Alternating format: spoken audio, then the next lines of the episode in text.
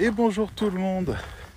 Nous sommes mercredi, cette semaine passe d'une manière totalement folle, je m'en rends même pas compte. Ah, aujourd'hui, encore énormément de travail, mais plein de belles choses. On a lancé l'agence école avec euh, l'équipe euh, de bêta test. Ça y est, ils sont en train de s'organiser. Ils ont un mois pour faire 30 textes, ils sont 10. Ça semblerait facile, mais le truc, c'est qu'ils doivent se coordonner et euh, créer un système de fonctionnement entre eux pour garantir la meilleure production possible. C'est un vrai challenge.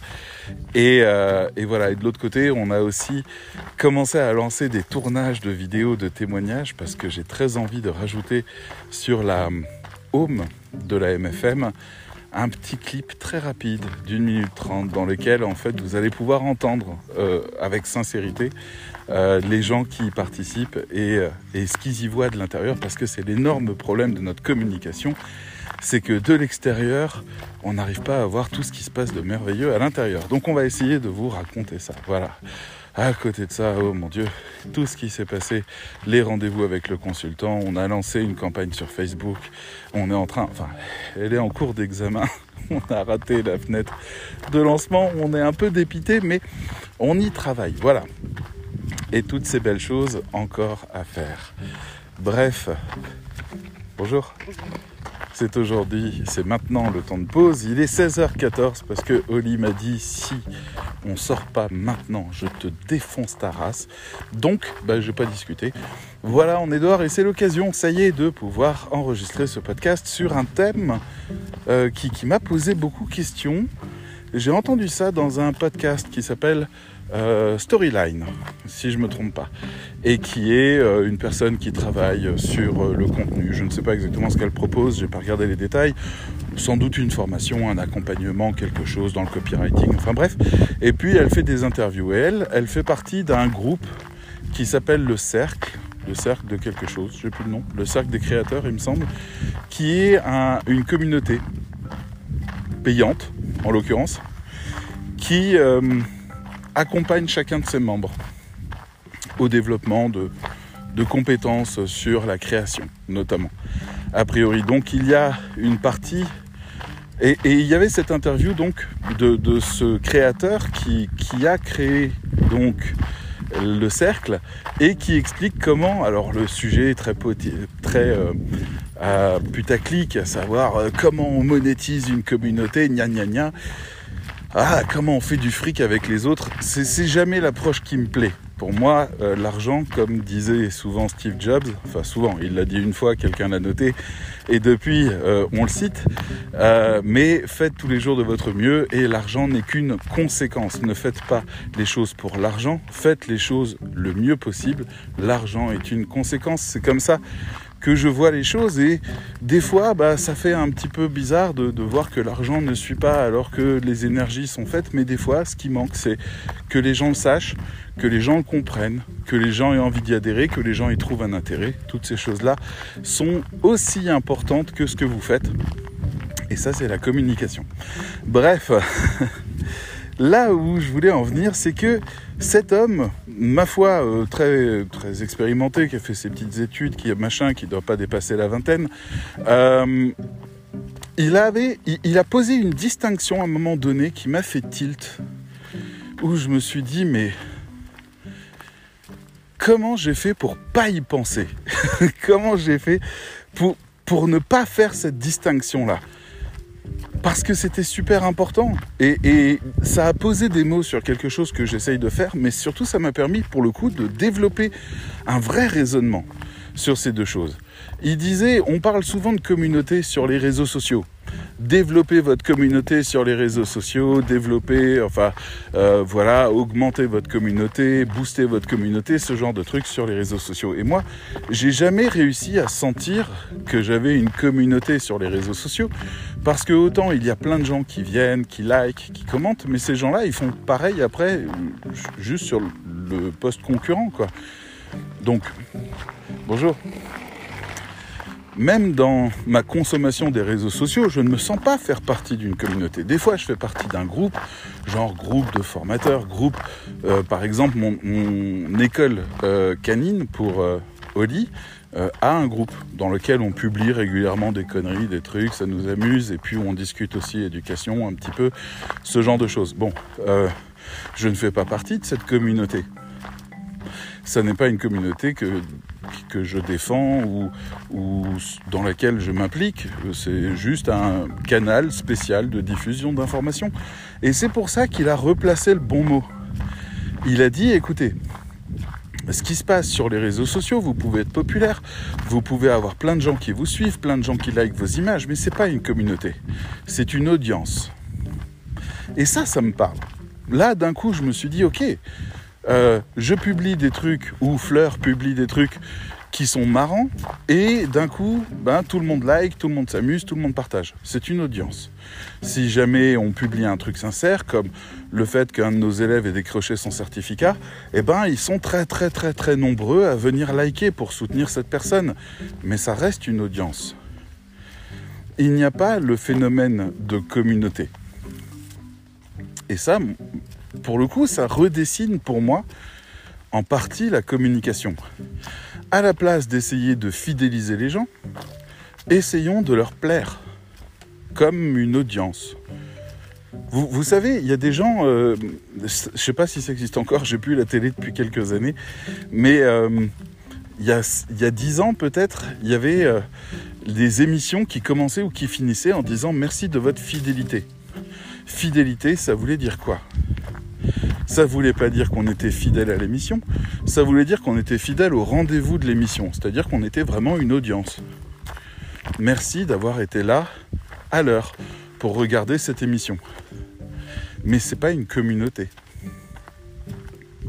Les communautés peuvent naître de là. Par exemple, on a euh, il y, a une chaîne sur YouTube qui s'appelle Villebrequin qui a gagné en puissance d'une manière totalement dingue. Elle était les bonnes personnes, le bon message, la bonne manière, le bon moment. C'était parfait, quoi. Toutes les étoiles se sont alignées sur eux. À un moment donné, ils ont été sincères dans leur démarche. Ils avaient ce léger côté euh, arrogant et, euh, et comment dire euh, Ah, j'ai plus le mot maintenant. Mais voilà, un peu genre, on n'en a rien à foutre. Nous, on avance qui a motivé tout le monde à les suivre au point qu'ils lancent des projets comme on n'a jamais vu de toute notre vie en France. Et petite parenthèse, leur plus gros projet à l'heure actuelle, c'est le fait qu'ils ont réussi à réunir 2 millions d'euros. Et ils ont aussi fait planter le site internet qui récupérait les dons. 2 euh, millions d'euros pour faire une seule chose. Prendre la pire voiture que Fiat n'ait jamais sortie qui s'appelle la multipla et la transformer en multipla. 1000 étant le nombre de chevaux qu'ils allaient foutre dans le capot. C'est-à-dire ils ont dit ok c'est la pire bagnole du monde, et eh ben tu sais quoi, on va la custom et on va lui mettre un moteur d'avion là-dedans. Euh, métaphore, hein, c'est pas un vrai moteur d'avion, c'est un moteur de, de GT quelque chose. Ils ont trouvé une bagnole accidentée aux États-Unis qu'ils ont fait venir exprès avec un moteur de 1000 chevaux. Et ils ont payé des gars spécialistes de, l'amélioration des, des, performances des voitures et ils leur ont chargé de foutre tout ça dans une multipla. Et la multipla est devenue légendaire, elle est rentrée dans l'histoire du web. Mais elle n'existe pas encore. On l'aura sans doute cette année. Et on a tous très très très hâte de la voir. Et ils ont déjà prévu de faire un festoche juste derrière pour réunir tous les donateurs qui se comptent en dizaines de milliers. Donc ça va peut-être pas marcher, mais voilà. Et à côté de ça, à un moment donné, il y a les gars, il y a des gars qui ont trouvé que c'était tellement cool ce qu'ils faisaient qu'ils ont créé. Alors, je suis désolé, j'ai pas le code. Euh, le Nurshi, je sais que ça rejoint quelque chose de l'ordre de la moquerie ou, ou de, une espèce de de sympathie excessive où on n'hésite pas à, balancer tout ce qu'on veut, c'est l'endroit, c'est le canal. Et en fait, ils ont créé le Nurchi de Villebrequin, des gens, pas, pas Villebrequin, et il y a donc une communauté qui est née. De gens qui ont commencé à organiser des choses ensemble, à faire des choses ensemble, etc. Et à finalement rentrer en contact avec Villebrequin et finalement faire des liens entre les deux. Maintenant, Villebrequin, quand ils appellent les loulous ou ce genre de trucs, eh ben, ils parlent Nurchi, en fait, de, de, cette communauté. Et maintenant, Villebrequin s'adresse dans toutes ses émissions à sa communauté, de laquelle on peut se sentir faire partie ou non. Mais ils arrivent, ouais, les copains, voilà ce qu'on a. Voilà, c'est, il y a une communauté maintenant qui interagit énormément avec les vidéos, etc. Et qui en même temps amène, bah, par exemple, Villebrequin fait des tests automobiles. Et ben, les automobiles sont prêtés par la communauté. Il y a des gens, des collectionneurs passionnés, qui acceptent que les deux petits gars de Villebrequin viennent tester la bagnole, quitte à dire de la merde dessus, c'est pas grave, ça fait partie du jeu. Donc c'est une magnifique communauté qui marche extrêmement bien. Et vous comprenez bien qu'il y a une différence entre l'audience et la communauté. L'audience ne prêterait pas sa bagnole à 200 000 euros. Mais la communauté, oui. Donc, je m'arrête un instant parce que je suis dans la forêt et je viens de voir un très gros rapace. Et il se trouve que Oli a déjà été attaqué par les rapaces en forêt. Donc je surveille parce que parce que c'est impressionnant d'avoir d'un coup une buse ou euh, un grand rapace essayer d'attraper lit et de l'embarquer dans les arbres. Ça rappelle que la vie est fragile et qu'il faut toujours garder l'œil.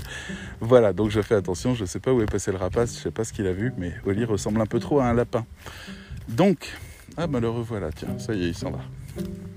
Ça va, on se détend. Donc, je découvre que euh, on a des canaux euh, LinkedIn, par exemple, 850 personnes sur la page.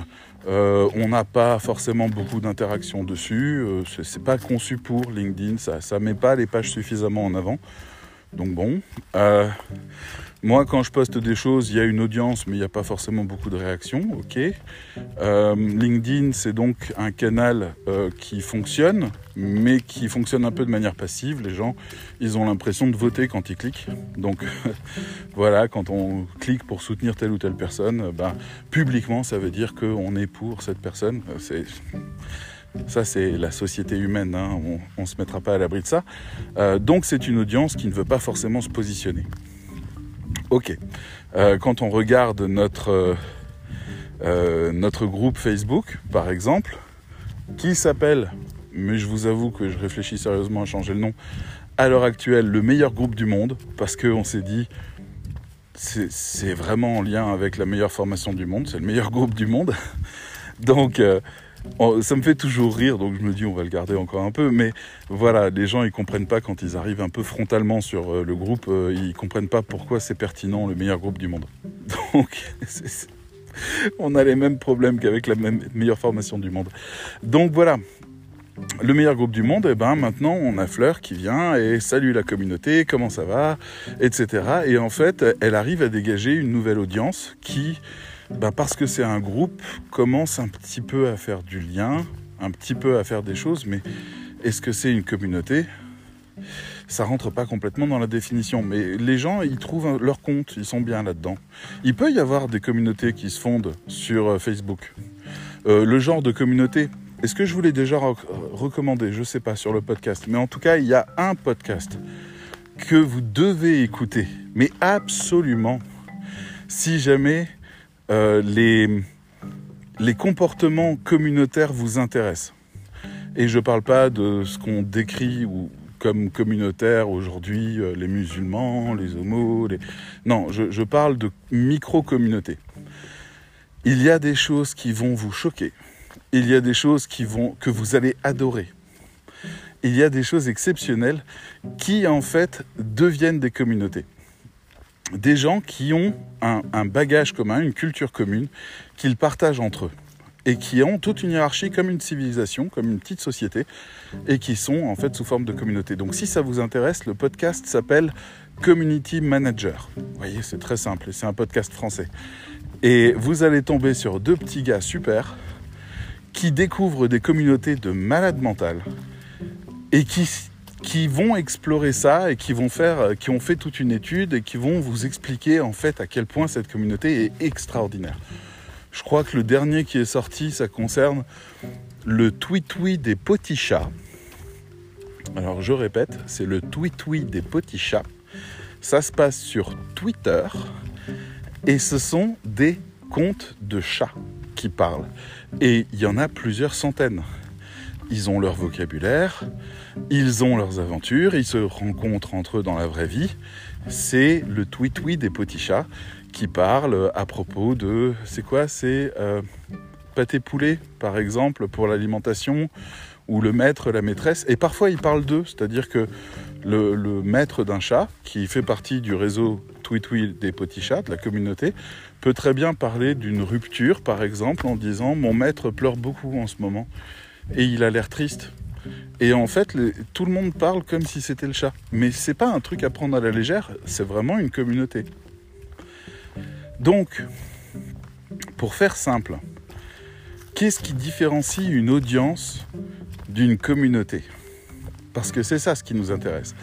Moi, il se trouve que j'ai accès aux deux, que j'ai la possibilité de développer les deux. Donc, ça m'a fasciné de savoir qu'il ne fallait pas que je fasse un choix entre l'un et l'autre, mais que je m'adresse correctement à l'un et à l'autre.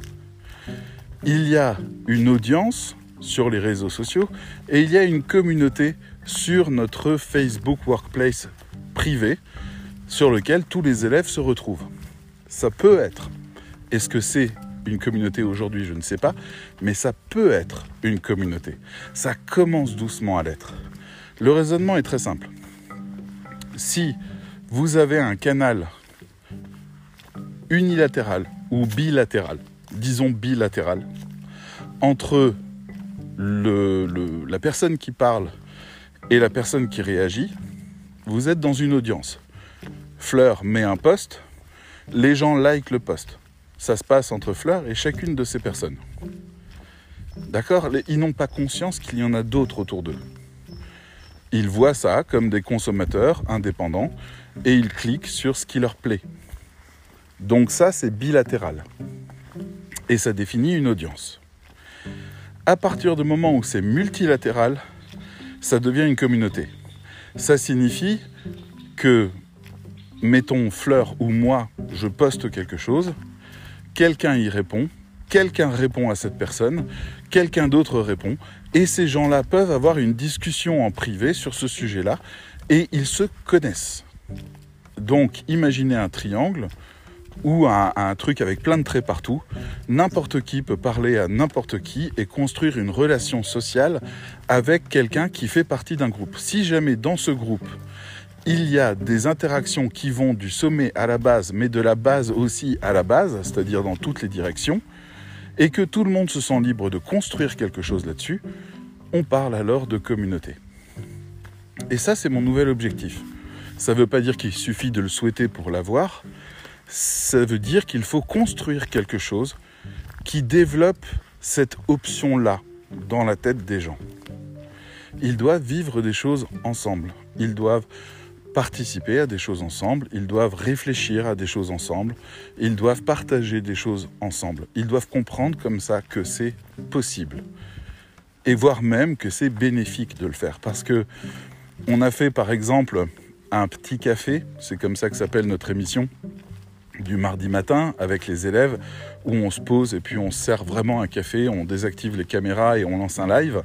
Donc c'est un peu comme un, clubhouse, mais euh, version détente où tout le monde peut parler, on lève la main, tout ça, c'est vraiment cool.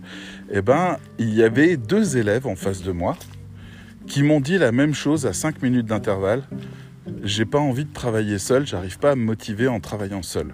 Les deux me l'ont dit, l'un à côté de l'autre, et aucun des deux n'a eu conscience qu'il suffisait qu'ils disent Eh, mais attends, on pourrait le faire ensemble. Donc je l'ai dit.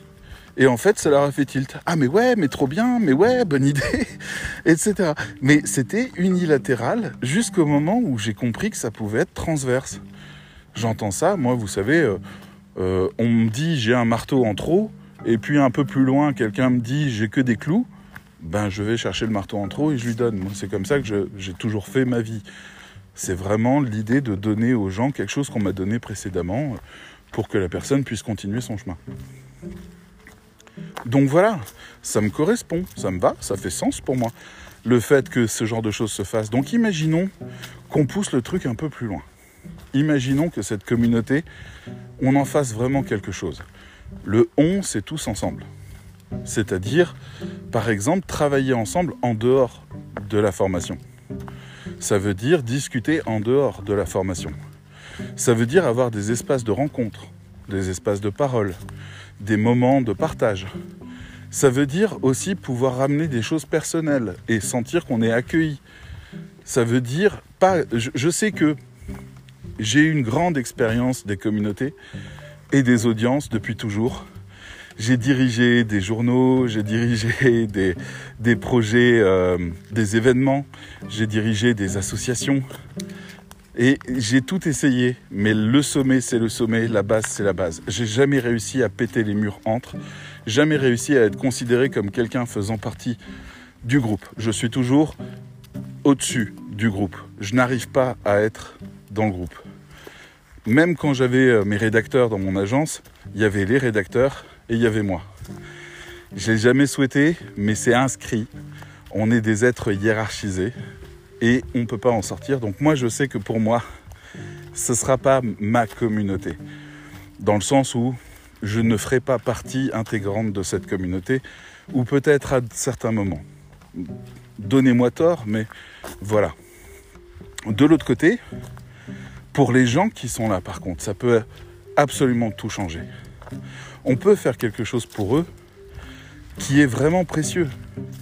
Quand il y a un, événement a déjà, on a souvent construit des événements multiculturels, ça nous intéressait énormément de pouvoir euh, faire que les peuples se rencontrent et, s'ouvrent à des, choses vraiment nouvelles. Donc par exemple, les rédacteurs français et les rédacteurs malgaches se sont rencontrés sous notre impulsion. Quand on voit qu'ils deviennent amis, qu'ils commencent à se liker, à, faire les liens sur les réseaux sociaux, à discuter entre eux. Quand je vois dans les challenges qui se font en binôme, des rédacteurs français, des rédacteurs malgaches, des rédacteurs du Sri Lanka, des rédacteurs du Togo, qui se mettent avec d'autres personnes, d'autres pays. Je trouve ça formidable. Il se passe quelque chose à ce moment-là qui est de l'ordre de la communauté. Alors qu'à l'extérieur, il y aurait ces clans qui se seraient formés, et qui aurait empêché qu'il y ait toutes ces choses qui s'échangent, ici, on a redéfini les règles et tout le monde est égal dans la communauté. Donc il y a quelque chose qui commence à se faire, mais il faut impulser beaucoup, beaucoup plus. Il faut qu'on s'intéresse, par exemple, au cas de chacun. Il faut qu'on s'intéresse à comment aider au mieux chacun. Il faut qu'on s'intéresse aux bénéfices de la communauté pour chacun. Il faut que ce soit une vraie question. Les élèves qui veulent rentrer dans la MFM aujourd'hui, on leur a fait une porte d'entrée très simple, qui est de dire, si tu payes 290 euros, tu as accès pendant un an à tous les cours de la MFM et à toute la communauté de la MFM. Et aussi aux événements de la MFM. Voilà les trois choses que tu payes. Tous les cours, il n'y a pas trop de difficultés à, justifier le prix parce qu'on en a eu pour 15 000 euros pour faire ces cours. Donc euh, on a quand même quelque chose de bon et qui est euh, largement apprécié par tous les élèves. Donc je sais que les cours sont bons. Après, les événements, ben, ils sont payants potentiellement, ou en tout cas, c'est des animations complexes, avec des cours, avec des trucs, avec des expériences. C'est très formateur, et si on devait acheter ça séparément, ça serait 20 ou 30 balles par événement. Donc là, pendant un an, on a des événements, c'est OK. La communauté, c'était un peu genre, euh, ouais, si on les met tous au même endroit, il va se passer quelque chose. Et en fait, bah, il ne se passe pas forcément quelque chose. Parce que les gens sont encore dans la confusion entre l'audience et la communauté. Ils sont là, pour beaucoup des élèves, ils sont contents quand il y a du live coaching et qu'ils peuvent poser leurs questions ou qu'ils peuvent écouter les questions des autres, ça les intéresse. Euh, ils sont contents quand on partage des ressources, ça leur donne des ressources. Ils sont contents quand je leur fais des annonces parce que pour le coup, ben, c'est un canal de communication qui est intéressant pour eux. Euh, et, toutes ces choses-là sont très bonnes, mais ils n'ont pas encore compris le multilatéralisme, le fait que les autres peuvent leur apporter quelque chose en dehors de, de moi ou de la communication officielle. J'ai pas moi-même pris conscience qu'il fallait accentuer ces choses-là on a un Facebook. Dans ma tête, je m'attendais à ce que les élèves me disent je voudrais créer un groupe. Donc je te crée un groupe et puis je te mets administrateur du groupe et vas-y amuse-toi. Et donc l'idée, c'était un village qui se compose des désirs des uns et des autres de discuter de certains sujets ou de travailler sur certaines choses ensemble. Je veux dire, je m'attendais à ce que par exemple les élèves me disent, hey, euh, on peut faire un groupe spécial plateforme dans laquelle on va vraiment parler que des plateformes, on va se donner des conseils, des soutiens, on va se filer des tuyaux et des trucs pour pouvoir mieux travailler sur plateforme. Et puis, mais, mais oui, mais en fait non. Le truc c'est que moi je crée ces groupes. Alors j'essaye de me réfréner parce que je sais ce qui va se passer si j'en mets trop. Je crée des groupes et je dis aux gens venez on discute de ça. Et ils viennent et ils attendent qu'il y ait une nouvelle publication. Et j'ai pas de problème avec ça parce que je sais que ça signifie qu'ils sont dans la position d'audience. Aujourd'hui, je comprends. J'ai une unité de mesure en quelque sorte. J'ai une, unité de mesure qui va m'indiquer le taux de communautarisation d'une audience. Et c'est ça qui m'intéresse. Quand les élèves me diront, David, euh, je vais reprendre une année à la MFM, j'ai fait tous les cours, j'ai mon certificat, j'ai suivi les, tous les événements, ils m'intéressent. Mais moi, ce que je veux, c'est rester dans cette communauté. Parce que dans cette communauté, je suis plus fort. Je suis plus fort, j'y ai mes amis, je suis vraiment content, j'ai l'occasion de discuter, je me sens pas seul. Ça, c'est un très gros argument. Il y a pas mal d'élèves qui travaillent sur la notion de solitude. Ça ne veut pas dire qu'ils sont seuls, ça veut dire qu'ils veulent aider ceux qui sont seuls. Eh ben, on a une communauté qui permettrait de faire ça. Donc il suffit pas de répéter le mot communauté, il va falloir lancer des actions, il va falloir lancer des communications et il va falloir commencer à leur donner une identité de groupe. Et ça, ça passe par toute une construction. Ça devient complètement différent. Et c'est en lien peut-être avec le livre de Seth Godin que je lis en ce moment, suite aux recommandations de quelqu'un. Euh, c'est peut-être en lien avec euh, avec ce, livre qui s'appelle Tribu et qui, même chose, essaye de m'expliquer que je peux monétiser ma tribu, ha ha ha, mais en fait, c'est pas ça le but. Je veux dire, monétiser une tribu, c'est vraiment. Qu'est-ce qu'on s'embête? Qu'est-ce qu'on s'embête? Je veux dire, si je veux faire de l'argent, pourquoi est-ce que je passe par la notion de tribu, convaincre les gens, faire des choses? J'y crois pas. Il y a encore un rapace qui est en train de tourner autour d'Oli. Oh là là, j'espère qu'il va pas attaquer, il est en train de passer juste au-dessus. ah, faut que je le surveille celui-là. Ça va. Ah, je, je suis pas bien, hein. je suis pas bien. Quand il y a des rapaces qui passent au-dessus de mon chien, je suis pas bien. Des fois, j'imagine comme ça l'oiseau qui fond sur le chien, qui l'attrape avec ses serres, qui plante ses serres dans la chair et qui le soulève et qui s'en va au loin avec mon chien. Est-ce que vous imaginez l'horreur de la chose, quoi? Il, traverse la vallée, il est de l'autre côté, il commence à... Oh mon dieu. Et puis mon chien qui hurle en chemin. Enfin bref, c'est une vision de cauchemar. Désolé. Mais pour revenir un petit peu aux choses, euh, une communauté, c'est quelque chose de très précieux. Encore une fois, je vous renvoie à Community Manager, le podcast.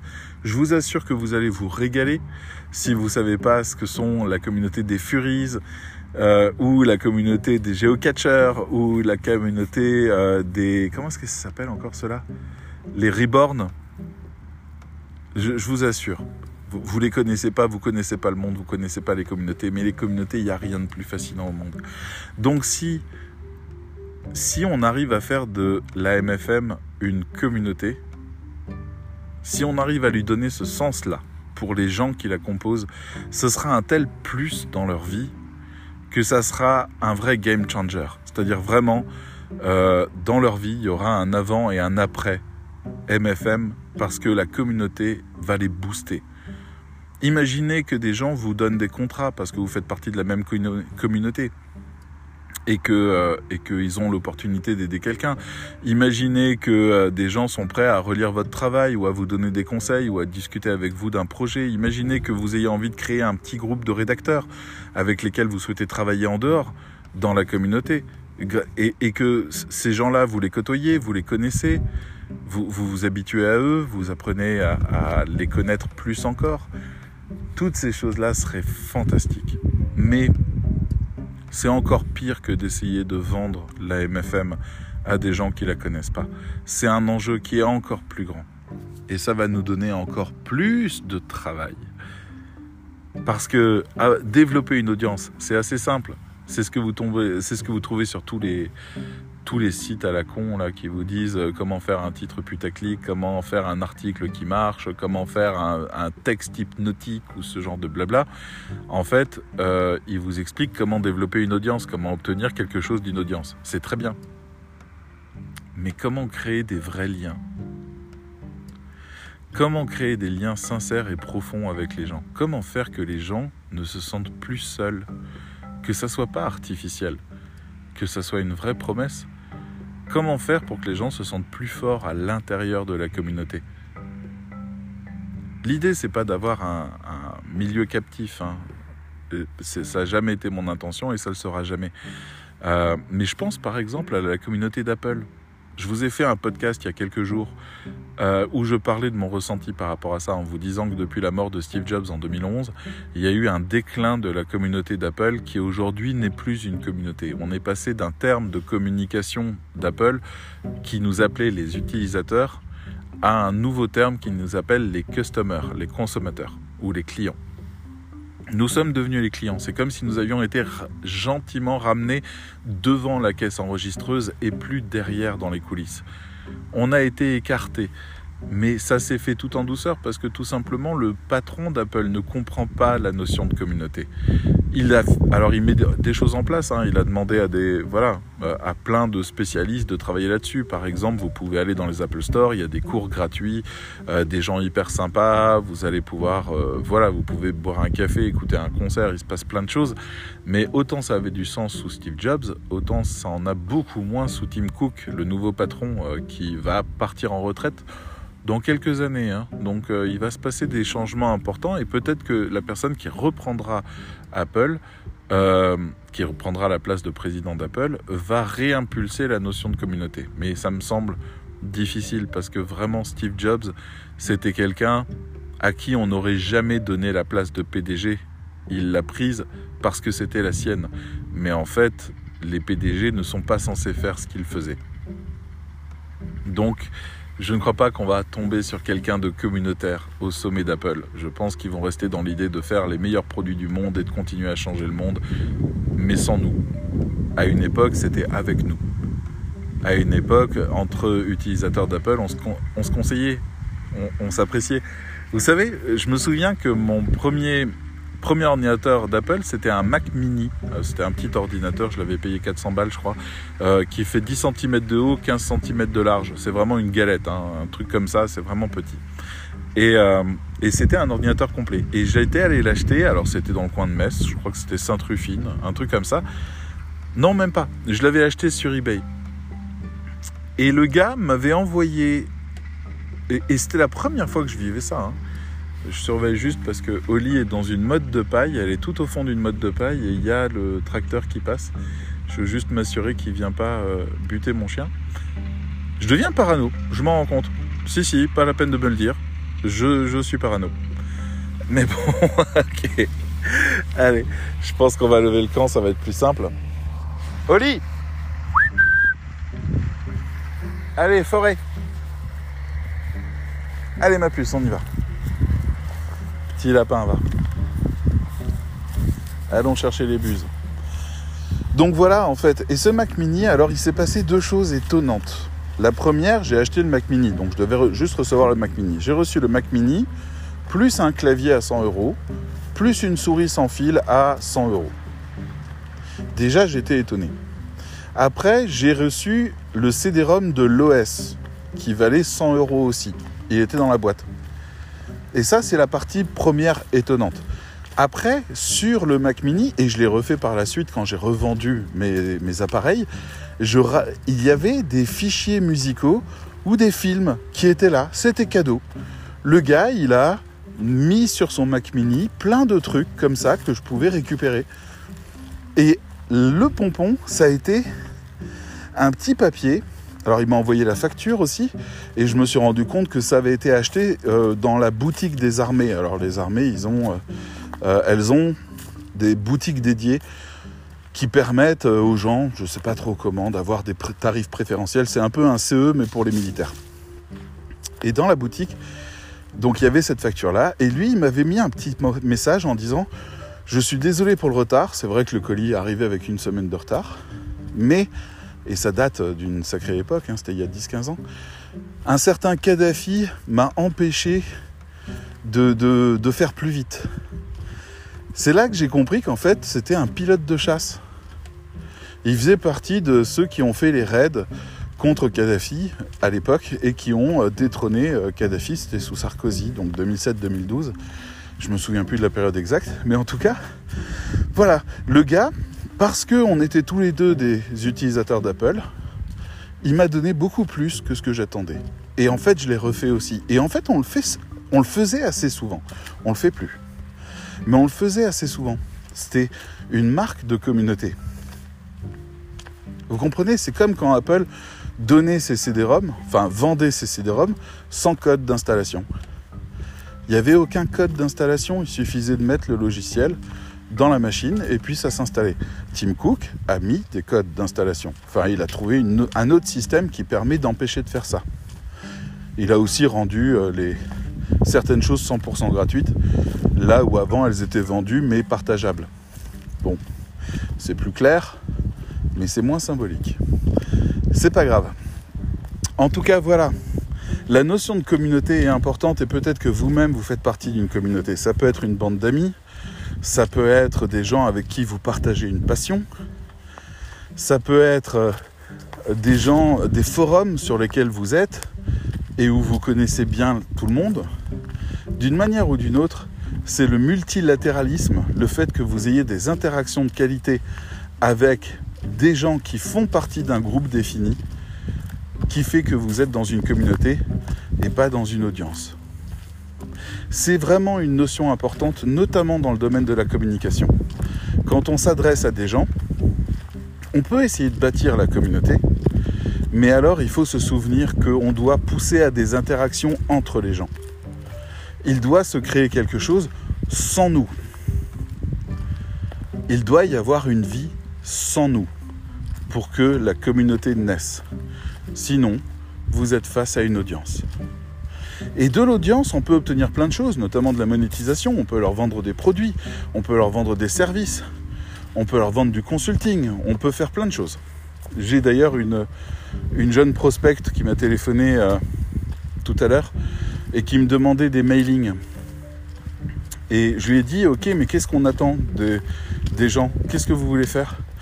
Alors je vais parler un peu du permission marketing en disant, bah, le mieux qu'on puisse obtenir, c'est le fait qu'ils attendent vos mails. Parce que vos mails racontent quelque chose qui les aide. Et ainsi, trois mails sur quatre les aident et le quatrième parle de vous. Et comme ça, au fur et à mesure, ben, vous devenez une évidence quand ils seront face aux problèmes que vous pouvez résoudre. Voilà une solution. Mais je ne parle pas de construction de communauté. Les podcasts, c'est pareil. Est-ce que c'est de l'audience ou est-ce que c'est de la communauté? Si maintenant, vous qui m'écoutez, vous commencez par exemple à, m'envoyer des sujets, à m'envoyer des audios, à dire allez, on va booster le podcast de David, on va aller mettre des commentaires partout, notamment sur Apple Music. Je sais pas, je crois que les autres, ils n'ont pas vraiment ça de système de notation, mais on va lui mettre 5 étoiles, on va dire des trucs super. Allez, on va partager son podcast parce qu'on veut que ça explose, parce qu'on veut soutenir David, parce que c'est notre champion. Bah, je vous dirais, d'accord, on est une communauté. Je vous dirais merci aussi. Hein. Mais d'abord, je vous dirais qu'on est une communauté, parce que vous faites de moi un champion. J'ai écrit à un YouTuber il y a deux jours de ça sur Instagram, donc je sais qu'il me répondra jamais et qu'il me lira jamais parce qu'il a trop de messages de ce genre, je pense. Mais je lui ai dit à un moment donné, tu es là à nous dire dans ta vidéo, s'il vous plaît, likez cette vidéo, s'il vous plaît, partagez cette vidéo, s'il vous plaît, euh, euh, soutenez cette chaîne et je continuerai à travailler pour vous. C'est-à-dire faire des bonnes vidéos, des bonnes recherches, des bons trucs comme ça. Et je lui ai dit, mais dis-nous qu'on fait partie de ta communauté et que tu as besoin de nous et de notre soutien. Et on te soutiendra. C'est ça la meilleure approche. Grâce à toi, nous en savons plus sur les technologies. Tu es là pour répondre à nos questions, tu es là aussi pour qu'on s'intéresse à tes questions à toi, parce qu'on échange, il se passe des choses. Donc, s'il se passe des choses entre toi et nous, chacun de nous individuellement, on est une audience, mais s'il se passe des choses entre toi et nous en tant que communauté, c'est beaucoup plus puissant. Et c'est ça le challenge de la MFM. Devenir une communauté. Et c'est aussi ça quelque chose que vous pourriez réfléchir à proposer à vos clients. Des blogs, des choses comme ça qui tourneraient autour de la notion de communauté ou de la notion d'audience. C'est pas la même démarche. Et c'est comme ça qu'une mailing peut aussi créer une communauté. Donc ce sont des savoir-faire spécifiques parce qu'on cherche à avoir des réactions différentes sur le public. Mais si vous obtenez une communauté, vous obtenez quelque chose de bien plus puissant que tout ce que vous pouvez imaginer. Est-ce que ça peut marcher en tant que rédacteur web? C'est pas impossible qu'il y ait une voie qui permette de développer une communauté en tant que rédacteur web c'est pas impossible que, ça porte vraiment. On parlerait alors de réseau, mais ça serait votre réseau à vous. À travailler en tout cas, et à questionner. Il n'y a rien de plus humain qu'une communauté. Et c'est pas forcément une bonne nouvelle. mais bon, c'est ce qu'on veut, non? De l'humain. Alors, essayons. Il est temps pour moi de me taire et de vous laisser commencer à réfléchir aussi. À très bientôt. Bye bye.